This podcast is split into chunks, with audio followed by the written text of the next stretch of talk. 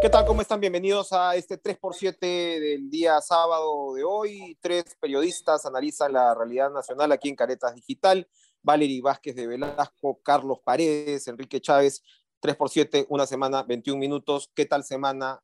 Como todas las que estamos viviendo desde que el año terminó y comenzó con la toma de Lima, la llamada toma de Lima. Había, por supuesto, muchísima expectativa por lo que podía pasar finalmente con el gobierno de Dina Boluarte a partir de esta movilización, sobre todo venida desde provincias a la capital. Los cálculos de inteligencia de la policía arrojaban aproximadamente 8 mil personas o se esperaban 8 mil personas. Eso es más o menos, probablemente un poco más. En total se ha hablado de unas 10 mil personas con eh, una movilización importante, pero que claramente tampoco alcanzó para, para derrocar al gobierno, si es que esa era la intención y lo que ha llamado mucho la atención y la particularidad, evidentemente, frente a otras movilizaciones eh, de eh, provincia que han, por supuesto, eh, arrojado tantas víctimas mortales, 55 ya 45 durante los enfrentamientos hasta ahora. La particularidad, yo diría, ha sido la cobertura milimétrica que se ha dado gracias a las cámaras de seguridad, donde, entre otras cosas, hemos podido ver eh, arranques de violencia inusitado. Era realmente uno se quedaba congelado en ese cruce eh, de Miroquesada con Lampa, donde los policías eran atacados permanentemente, se retiraban, los, los heridos este, eran dejados detrás, regresaban los, eh, los policías y por supuesto, claro, de ahí hemos visto el incendio que está en, en, en, investigación. Hay quienes, hay quienes señalan incluso simpatizantes de los manifestantes señalan pues que esto habría sido provocado por la policía nada menos, eh, pero, en realidad... Así es, pero, pero a, mí lo que me impactó, ¿no? Particularmente no es que no se supiera, ¿no? Pero el nivel de violencia. Y yo me quedaba con esta reflexión, ¿no? De, mira, hay quienes dicen, eh, detesto a los, a los fascistas del Capitolio, ¿no? Eh, condeno a los terroristas de Plan Alto en Brasilia, pero el Congreso en mi país y pasen y quémenlo nomás, ¿no? Entonces yo creo que eh, todas, todo lo que hemos vivido en los últimos días en medio de la polarización y todo da, para, para pensar un poco cómo en el Perú se pretenden resolver los, los conflictos, ¿no? Valery, no sé cómo lo has visto. Enrique, de la cantidad de gente que has dicho, entonces eh, entiendo que unos 4.500 serían limeños y los que entraron, según las cifras que me dieron desde la de INCRI, eran 5.500, ¿no? Personas que llegaron desde, regiones, desde regiones a Lima. A mí lo que me ha molestado un poco es la reacción de algunas personas o algunas líneas en los periódicos o eh, sobre todo opiniones que se han escuchado como de decir, em, como casi con un poco de burla, decir no les ligó la marcha, ¿no? Lo cierto es que esta movilización no solamente es la toma de Lima, se le ha dado una cobertura milimétrica, como dices, es exagerado cómo se cubre Lima, cómo realmente la atención llega cuando las cosas suceden en Lima, pero esto está pasando en muchos lugares y mientras esto sucedía, se incendiaban también comisarías en Puno y todavía seguían los intentos de tomas de aeropuerto. Entonces, la organización. Sí, y la organización es mayor. No solamente es la gente que puede llegar a Lima y efectivamente mm, tratar de transar si entran a las universidades o no para descansar y armar toda una, una situación, una expectativa, una tensión, sino lo que sigue sucediendo, ¿no? ¿Cuánto tiempo va a durar toda esta movilización y que no solamente es a ah, la débil eh, protesta que sucedió en la capital, ¿no? Yo creo que es, es, un poco lo que, lo que de alguna manera he sentido en la gente que ha opinado, que ha descrito y que de alguna manera se siente triunfante después de que la movilización fue pues no, no tan caótica. Aunque Ahora, hay, hay, hay, hay, opiniones por ese lado y por supuesto hay opiniones eh, por, por el otro lado que hablan también o que inciden muchísimo en esta suerte de indolencia limeña y demás, pero un poco, Carlos, acá también el tema es ir, em, eh, digamos, entendiendo, desmenuzando, identificando cuáles son los móviles de la protesta. Ya sabemos que este es un monstruo con muchas cabezas, donde las protestas legítimas se combinan con intereses políticos que van mucho más allá. A mi modo de ver, hay un énfasis en la organización por el lado de lo que, en resumen, y no quiero caricaturizar, pero en resumen sería una protesta castillista. No sé si estás de acuerdo. Sí, yo creo que no es la toma de Lima, ¿no? Es la toma de Dina. ¿No? Porque lo que quieren es que renuncie como primer punto de su agenda la presidenta. Eh, y la pregunta que nos hacemos los ciudadanos de AP es, si renuncia Dina, ¿qué pasa al día siguiente? La constitución nos dice que tiene que tomar el poder el presidente del Congreso. Esa es otra discusión. Hay una corriente muy fuerte al interior de la izquierda en el Congreso que dicen que la mesa directiva tiene que cambiar y que se tiene que poder poner alguien de consenso. Lo cierto es que la izquierda no tiene los votos para poner un presidente y una mesa directiva. La derecha por sí sola tampoco. Hay un centro ahí medio ambivalente que es el fiel de la balanza que puede definir quién va.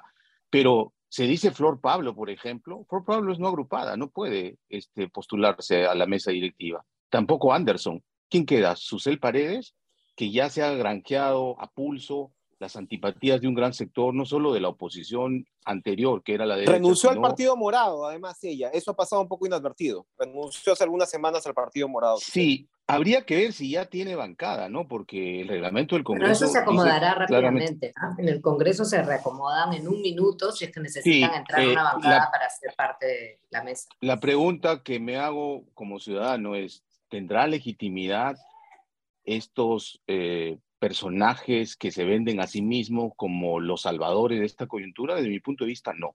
Yo creo que si renuncia a Dina Boluarte, que ya ha dicho reiteradamente que no lo va a hacer, eh, la situación sería más caótica, ¿no? Porque estaríamos frente a un militar héroe de Chavín de Guantar que va a ser más antagónico que Dina Boluarte frente a los radicales de izquierda, ¿no? Y cuando me preguntas quiénes están detrás de esto, desde mi punto de vista hay un cóctel complejo eh, de intereses. Por un lado, están las viudas de Castillo, por supuesto, que su agenda número uno es libertad del golpista Pedro Castillo Terrones, que no está en manos de la presidenta Dina Boluarte, está en la jurisdicción penal, es decir, el Poder Judicial. Eh, ahí veo a Sánchez, ¿no? Por supuesto, ahora reapareció Betsy Chávez, y a la señora Lourdes Huanca, que con dinero no sé de dónde se ha ido a un roadshow a Europa a contarnos un cuento eh, absolutamente impreciso, yo diría mentiroso. En Bélgica, hoy va a estar en España. Eh, y por otro lado, también veo clarísimamente el neosenderismo, ¿no? Asusando, ahí está la camarada Cusi, hay varios que ha identificado Benedicto Jiménez, unos siete u ocho líderes de sendero que han purgado muchos años eh, en la cárcel y que hoy están saliendo en el primer lugar de eh, la violencia. Y por otro lado también veo las economías ilegales, ¿no? O sea, no es casualidad que estén tomando los aeropuertos de Arequipa, de Puno, de Cusco, porque quieren aislar. No es casualidad que estén quemando las sedes del Ministerio Público y del Poder Judicial, porque lo que quieren quemar también son sus expedientes, porque muchos de ellos están procesados por estas actividades ilícitas. Entonces, frente a la violencia exacerbada en Lima. Y no está digitalizado, ¿no? A estas alturas no, tenemos digitalizado. Están desordenados, ¿no? Y lo han demostrado en Lima. No había una sola dirección, cada uno se iba por su lado. Lo que dice eh, Enrique es cierto.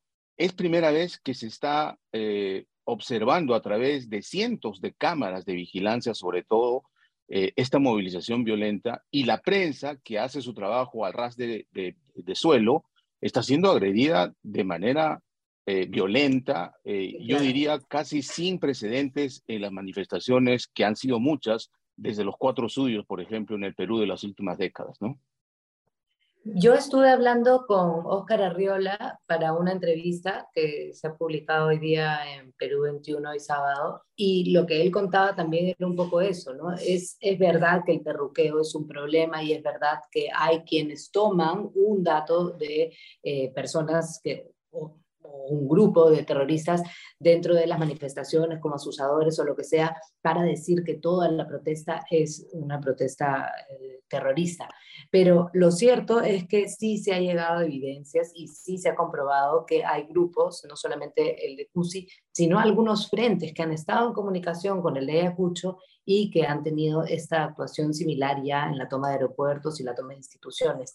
Entonces, las cámaras de seguridad, lo que pueda estar recogiendo la prensa, todas estas imágenes de hecho van a ayudar a ver quiénes son, porque él hablaba de que en su momento estuvieron en la cárcel 11 mil y tantos presos por terrorismo y que a, esta, a día de hoy hay 150 personas en las cárceles por ese, por ese delito, ¿no? Por terrorismo. Entonces, eh, al final muchos de ellos no terminaron con los procesos, otros salieron en libertad, otros fueron incluso indultados y al final de cuentas eh, muchos continúan todavía en las líneas de esta ideología. Entonces podrían estar reorganizándose en lo que dices tú, el neoterrorismo. y él me dice una frase interesante que creo que hay que tomar con pinzas, pero creo que es muy importante. Pueden ser pocos, pero tienen dinero y pueden lograr organizaciones de masas, ¿no? Entonces, a ver quiénes son los que finalmente se suman a estas marchas eh, que tienen un pliego de reclamos válido que evidentemente en nuestro país está abandonado por todas las esquinas, pero a ver quién tiene también la agenda, la agenda de, de causar el caos, ¿no? Y, cómo se enganchan, digamos, en esta, en esta coyuntura. No es cierto que Castillo, digamos, no tenía una formación ni, ni senderista ni neosenderista. Fue Perú, Perú, eh, Perú posible todo el tiempo hasta que se pasa a Perú libre ya muy recientemente. Pero está pues esta, este encuentro, por ejemplo, que Caretas también reseñó esta, esta semana del 18, con los frentes de defensa, donde no solamente está Cusi, sino está gente como Castillo Mesich y una larga lista ¿no? De eh, no solamente escarcelados, sino gente del Movadef. Entonces, claro, ya se veía en ese momento una confluencia, ¿no? De estos grupos donde el objetivo único en ese momento era la Asamblea Constituyente. A mí me llama la atención, ¿no? Así es, ¿no? O sea, Castillo en realidad reunifica el CONARE. El CONARE, el, eh, la línea proseguir, ¿no? Y la línea que era este, la, de, la de Guzmán, él expresa esa reunificación con el FENATE. Entonces, también hay que entender, ¿no? Cómo, cómo esto, esto se, fue, se fue moviendo y a mí me ha llamado muchísimo la atención que mientras a congresistas, digamos, eh, como Ruth Luque o Sigrid Bazán son expulsadas en medio de insultos como Judas de las marchas, Roberto Sánchez, Roberto Sánchez y Pasión Dávila son recibidos con los brazos abiertos en San Marcos. Entonces, a, a, mí, a ver, tomando eso, además, con el tema de, ahora estamos lamentando todos estos muertos, ¿cuántos muertos tendríamos si la dictadura que pretendía Castillo se hubiera impuesto? Recuerden que ellos piden, y eso lo dice Arriola también, que eh, Castillo pide que la gente regrese sus armas, ¿no? Que quienes estaban armados entreguen sus armas. ¿Ustedes se imaginan lo que, lo que, lo que esto hubiera sido? Yo creo de todas maneras que Castillo sí esperaba la reacción que lamentablemente estamos padeciendo y viviendo ahora eh, eh, de manera más rápida, ¿no? O, o, su timing fue muy malo, ya sabemos cómo, cómo se dio esto pero yo sí creo que, el ingrediente castillista es fundamental. Están pidiendo la liberación de Castillo, están pidiendo prácticamente que se ponga en marcha lo que, lo que él propuso o lo que él pretendió en su golpe de Estado. Y eso, por supuesto, no quita para los que se quejan, no quita que haya demandas eh, válidas, no quita que haya la desigualdad del país, eso no quita nada, pero no querer ver ese fermento radical en buena parte del liderazgo de las protestas, pues es pecar un poquito de, si no ciegos, de miopes, ¿no? Y Maraví, ¿no? Maraví hace una... Por supuesto, con la camarada Cusi. Entre lo que estás diciendo, desde Cusi hasta el gobierno de Pedro Castillo. Es importante realmente, sin ánimo de terruquear otra vez, yo lo, lo, lo, critico muchísimo, pero cuando hay pruebas también hay que verlas, ¿no? Y cuando hay este, evidencias que están siendo investigadas y con seguimientos. Fusi ha tenido 11 años en la cárcel por haber sido la encargada de eliminar a las víctimas de Sendero Luminoso. No estamos hablando de una persona que ideológicamente, no, era una persona que asesinaba a otras. Entonces, hay que ver también de qué se trata. Y ahí la pregunta es válida, Valerie. Todos estos senderistas que han purgado condena, ¿se han resocializado? ¿Han dado ese paso para entender la sociedad de otra manera? Yo creo que no. Los peruanos hemos ganado militarmente a Sendero Luminoso con la captura de Ismael Guzmán el año 92, pero lamentablemente no hemos, como sociedad, sabido ganarle la guerra ideológica. Esto ha quedado inoculado y lo que hacen es cambiar de estrategia. Si antes iban por la lucha armada, ahora quieren provocar la zozobra y el caos social, ¿no? Porque siguen con la monserga de refundar el país. Por eso que su eh, eh, punto número uno es asamblea constituyente, como si una constitución, como si fuese una varita mágica, va a cambiar la realidad de ese Perú del otro lado, ¿no? Cuando hablamos, Carlos Enrique, cuando hablamos de son los menos, ¿cuántas personas realmente están en esta eh, posibilidad de mover masas, porque eso es lo que está en investigación.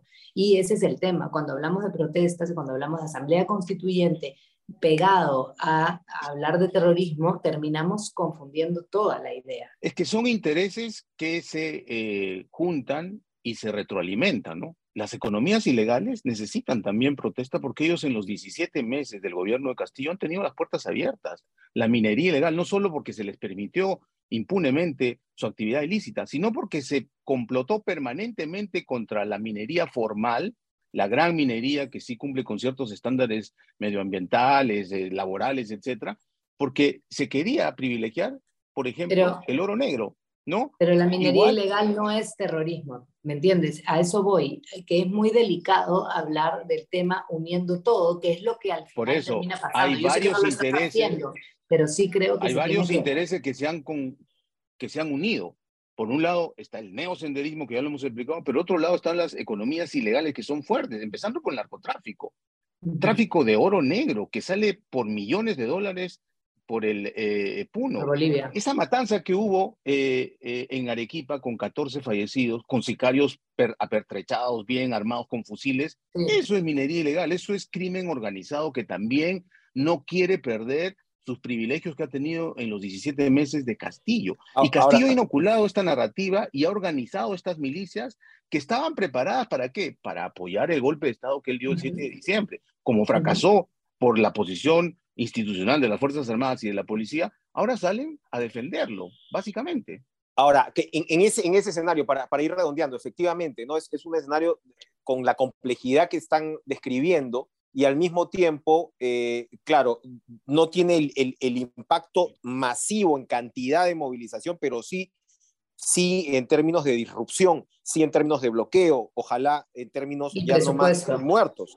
El impacto en la economía, el turismo destruido, estábamos hablando de un crecimiento de 2.6 para el 22, ya lo han bajado a 2.4, todavía no han ajustado. Hay quienes hablan de que este año podríamos tener crecimiento cero. No, el 22 no han cerrado todavía la cifra que es más o menos en marzo, y ya, y ya la han bajado el IPE, al menos la ha bajado de 2.6 a 2.4.